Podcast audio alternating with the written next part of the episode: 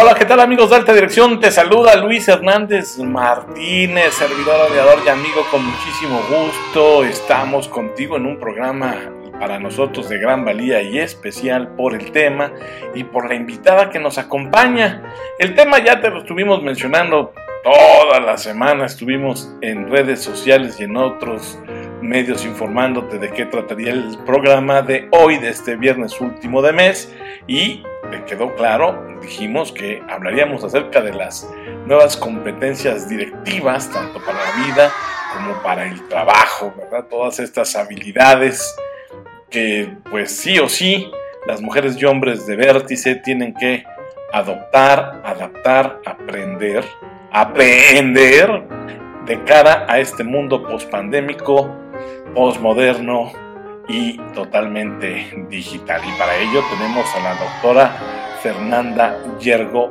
Bay, que es la rectora general de la Universidad Panamericana IPADE y que en el bloque pasado ya nos hablaba de varias eh, competencias que deben ser utilizadas, aprendidas, insisto, e incorporadas a nuestra mente, cuerpo y espíritu si queremos ser líderes acordes a nuestra época y tiempos. Y bueno, mi querida doctora Fernanda, rectora, ¿cuál otra competencia debemos tomar en cuenta? Visión estratégica. Uy, qué bonito. La visión estratégica, que claro, es lo que todos quisiéramos tener, la visión estratégica como una habilidad que siempre se ha tenido, pero si le damos un upskilling y la llevamos a hacer una reskilling, o sea, una nueva res de cosa, una nueva estrategia, tiene dos cosas. Visión de conjunto. Visión de conjunto de lo que te dije. Antes, la visión de conjunto era, yo veo mi empresa y el mercado que la rodea, eh, la demanda y la oferta de lo que yo tengo. Por eso la visión de conjunto tiene, necesita un upgrade en donde, haya, en donde hay una visión global y universal. Atender a todos mis grupos de interés. ¿Cómo le llaman en el sajón? Stakeholders. Todos los stakeholders y además de los stakeholders directos, también los indirectos. Ah. todas esas personas que no van a estar beneficiadas ni no beneficiadas de mi modelo de negocio, pero que existen. Y entonces pasará eso, dejará de pasar eso que dices tú, que seamos eh, insensibles a lo que existe alrededor de lo que es mi mundo. Mi stakeholder principal son estos, mi competencia, otros stakeholders son estos, los que me compran son estos. Sí, pero además de esos, hay un mundo. y que a lo mejor no está en esta generación. Hay decisiones, hay acciones que estamos cometiendo hoy que van a afectar a generaciones futuras, doctora. Absolutamente casi todas. Y esa es la visión estratégica de lo que yo hoy haga, qué mundo entrego. Y por eso esto que pareciera muy trillado, pero que a mí me convence, no es menor la visión aquí en esta visión global, también la visión del cuidado del planeta. El planeta que hemos estado acabándonos poco a poco y que yo puedo decir, pues es que yo en mi ámbito, no sé, yo soy investigador y estoy investigando sobre cuestiones de bioética y a mí esto no me afecta mucho. Es que si no tenemos una visión de conjunto que exceda a mis stakeholders y me interese el mundo, soy un líder que para esta nueva era me quedo pobre. Claro. Porque tengo que tener una visión más allá, lo voy a decir un poquito feo, más allá de mis narices. No, pues está muy bien, por si no lo entienden. A veces uno quiere ser tan políticamente correcto que terminas también nefastamente comunicando, ¿va? Entonces, pues bueno, esa es la, visión que hay que tener. Y la segunda, dentro, visión estratégica aumentada por la visión de conjunto y luego capacidad de comunicación, ¿no? Saber identificar el momento y la forma adecuada para exponer diferentes situaciones de impacto para la, para la, para la propia empresa, para el negocio, para los como líder, ¿no? ¿En qué momento y a quién doy información? Sí. Porque a veces queremos comunicar todo a todos y esto es como los papás que quieren comunicar todos los problemas a todos los hijos. Hay que ver a quién fue capaz de llevar este problema, si no, yo deshago a uno, ¿no?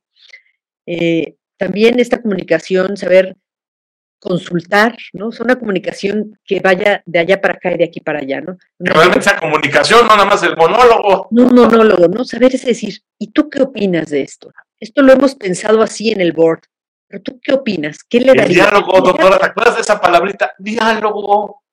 Diálogo. esa es hoy una, una skill importante, saber dialogar, que viene en lo que hablábamos en, cuando toqué la primera adaptación al cambio, la sensibilidad, sensibilidad multicultural, pero yo como directivo necesito estar abierto al diálogo, no solamente permitir, yo permito el diálogo, no, no, no.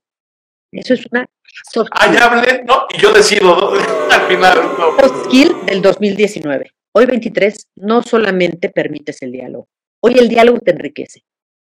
Por eso, hoy una soft skill es la humildad del, directivo. Y esto tú lo has oído hablar desde el principio al fundador de la Escuela de Negocios, hoy más importante de América Latina, del IPAS, de la Universidad Panamericana, donde hablaba. El, y fíjate tú, cuando hablaba, si estamos celebrando su 90 años de nacimiento, 90, sí. el pasado, pues hablaba de que la principal característica del líder, y nunca se habla de ello como competencia, es la humildad, en donde yo no estoy abierto al diálogo. No, no, no. Yo propicio y me enriquezco con el diálogo, porque dos vemos más que uno, porque además siempre hay un rayo que ilumina a alguna persona que me puede cambiar incluso mi estrategia. Y entonces yo, por la otra estrategia que te decía de, adaptación al cambio y por esta, que, es una capacidad de comunicación humilde que me hace, me facilita lo que me dicen, pues ya lo pensamos, pero todo el board lo pensó, pero vino esta empresa de asesoría que nos dijo tal y cual, de acuerdo. Pero oigo al de a pie que me está diciendo, pero ¿qué crees que esto no puede suceder así por esta situación? Lo escucho, me enriquece, ¿no? Entonces, una capacidad de comunicación humilde. Le estoy aumentando una bien. No, y sabes qué, me hiciste pensar la reconfiguración de lo que se percibe como éxito, doctora, también porque como al líder o al directivo, ya que mencionaste también al empresario, para ligarlo con éxito, carrazo, super ropa, ¿no? Eh, pero mírame, este, es que eso es superfluo, ¿no? Es, es, epidérmico. Una mala persona jamás será un excelente empresario. Totalmente. Bueno, y luego otra, y creo que con esta paso ya a las powers, no me faltan dos más, pensamiento analítico, ¿no? Saber tener iniciativa y pensamiento creativo. Creativo, ¿no? Hoy, hoy requerimos y, para esto nos tenemos que enseñar a crear, ¿no? A veces estamos metidos en nuestra forma de pensar y hay que darnos tiempo para sentarnos, ver verde, azul, en cualquier lugar y pensar, ¿cómo puedo crear mejores situaciones para mi gente? Si yo creo mejores situaciones para mi gente, yo crearé mejores resultados en mi negocio, yo seré un abogado que acierte con mayor facilidad en las difíciles situaciones que en la abogacía se llevan, se tienen que, decidir, ¿no? Sí, claro, pensar fuera de la caja, usar diferentes sombreros. Fuera de la caja. Lo que ya se ha platicado. Novedosas, ¿no? Que, pero que son fruto de un análisis. No novedosas porque me enloquecí. Porque, no apuntadas, sí, sí, no apuntadas. No, no, de, que, de, que de repente me tomé dos copas de más. No, no, no. Son fruto de un análisis, de que estudio, de que, de que tengo, y esto creo que es importante, de que tengo algo tengo contenido y por lo tanto puedo tener ideas novedosas, ¿no? Eh, que, que añadirán a mi pensamiento preexistente una nueva creación, una nueva creación y en eso me encanta porque ya hoy todo es co-crear. Esta es la, la fuerza de, de una skill. Yo co-creo, no hay un líder que cree, todos hacemos co-creación, por eso los espacios de coworking han sido tan exitosos, por eso una empresa que tiene un, un, board que trabaja con la gente que está, que escucha, el que va a mover la máquina, que etcétera, pues va a crear y va a tener un pensamiento creativo positivo, ¿no? Y luego la dirección de las personas, porque no quiero quedar sin llegarme a las power skills, dirección de personas considerando la dignidad de la persona humana y el deseo lícito de bienestar. Por encima, claro. Lo dije al final, pero por encima de todo. Hoy en día, una competencia importante es la dirección de las personas, ¿no? En donde considero y parto de su dignidad humana. Y su dignidad humana me hace tratarle siempre como lo que es, como una persona humana.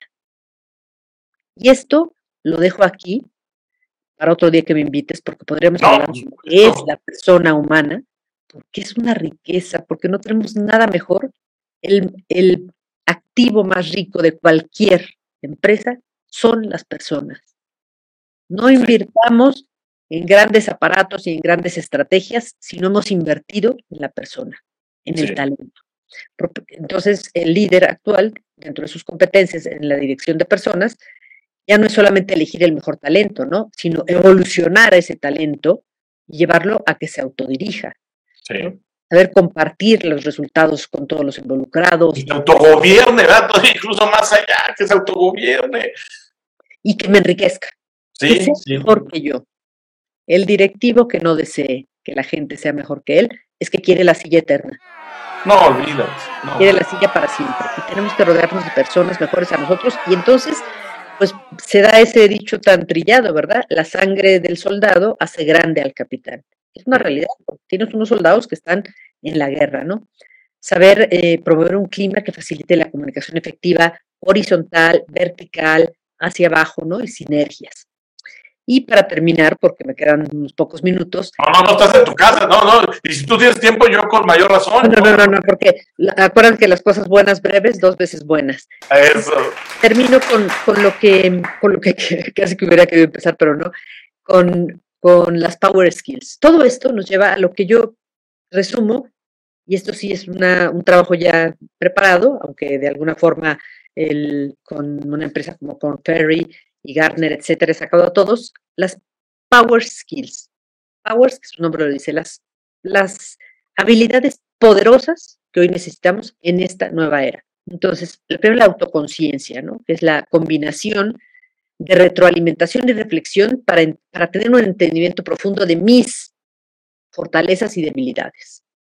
Esto es necesarísimo. Saber ser autoconscientes, no tenerle miedo a un evaluación. al espejo. A, verme el espejo, porque solamente viéndome el espejo sé si estoy bien peinado y cómo puedo hacerlo mejor. Esto no es fácil, ¿no? no. En un mundo donde el halago, el tal, pero es una poderosísima, son habilidades intrapersonales, ¿no? Esta primera de autogestión, autoconocerme, autodesarrollo, buscar activamente maneras de crecer, ¿no? saber recurrir a canales de desarrollo formales e informales, no esperar a que, uy, nunca me ofrecen un curso, uy, por el amor de Dios, hoy encontramos al golpe de un ticket que sea, y tener muy claro nuestro rumbo, ¿no? Y tener un autodesarrollo. Y resiliencia, capacidad de recuperarnos a los contratiempos y adversidades que tienen que haber, si no estamos en Disneylandia, estamos en el mundo real, llenos de esperanza, amamos este mundo, pero hay situaciones difíciles. Y luego, habilidades son esas tres, y habilidades sociales e interpersonales, ¿no? La adaptación situacional, la necesidad de ser flexible, pero porque estoy anclado en principios fundamentales. Solo puedo ser así flexible, si no, soy una veleta. Ser empático en momentos de estrés y cambio. Empático que no significa hacer bromas o mandar un emoticon o mandar un WhatsApp significa que soy empático. Sin sarcasmos, sin sarcasmos. Sé, sufrir con la persona y sé alegrarme con la persona. Esta es la verdadera empatía, ¿no? Donde la, la, unión con el patos, ¿no? O sea, sé padecer con el otro, pero padecer lo bueno, padecer lo regular y una dirección firme en los momentos de incertidumbre. Porque como me sé mover cómodamente y sin nerviosismo, puedo dirigir firmemente. Luego un, un, manejo de visión y propósito, lo que te decía, ¿no? Transmitir la visión en un proyecto objetivo que inspire, proyectos inspiradores. No, tú lo estás haciendo y volvemos a esa también anécdota, ¿no? ¿Qué estás haciendo? No estás picando piedra, estás haciendo una catedral. Bueno, pues tenemos que saber transmitir el propósito, ¿no? Y esperanza aquí, esperanza porque miro, mirar, porque hay un propósito al que puedo llegar si todos, todo este equipo, con todas las demás eh, skills que he dicho, lo hacemos. Y comunicación efectiva. Desarrollar y generar comunicaciones multimodales para una clara comprensión de acuerdo a las audiencias.